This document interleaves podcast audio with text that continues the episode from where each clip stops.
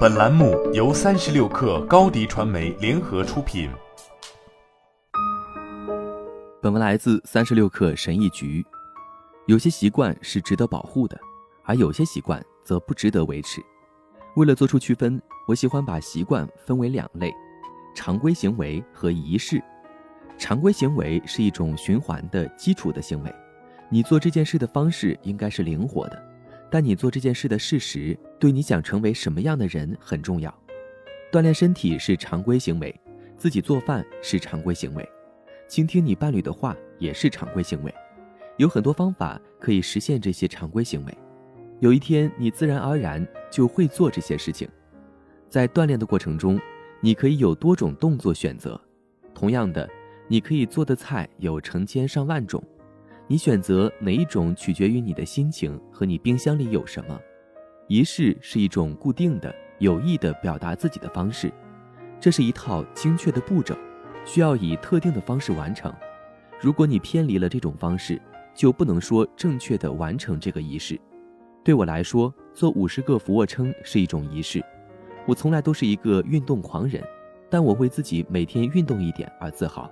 对有宗教信仰的人来说，点蜡烛是一种仪式，冥想和喝咖啡可以成为一种仪式，为伴侣铺床和做七分钟的腹肌锻炼也可以成为仪式。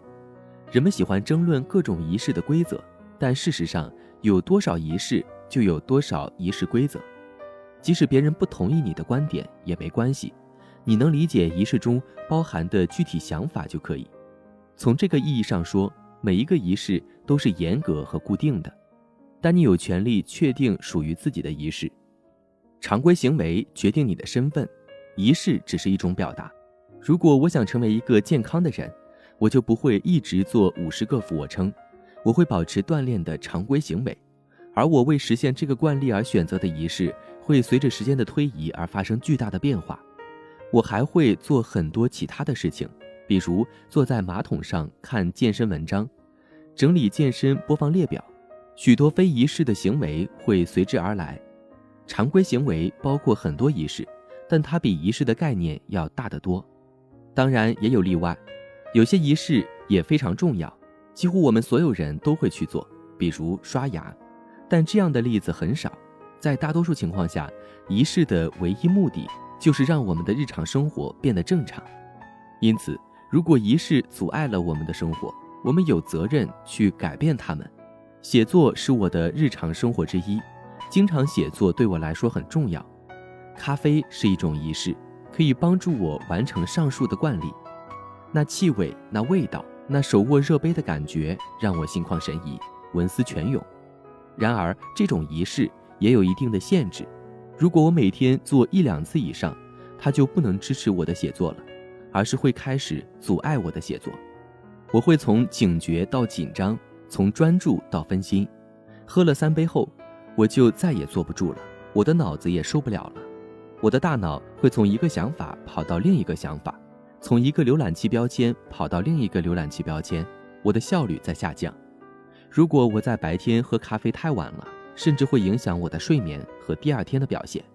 很明显，为了达到目的，这个仪式需要被控制。天气好的时候，我只喝一杯咖啡。我会用休息或散步来对抗午餐后的疲劳，或者喝杯茶来模拟没有咖啡因的感觉。这是一个很好的替代仪式，只要有效果就行。同样的，如果我坚持做完我所有的清晨仪式，那有的时候我就没有时间写作了。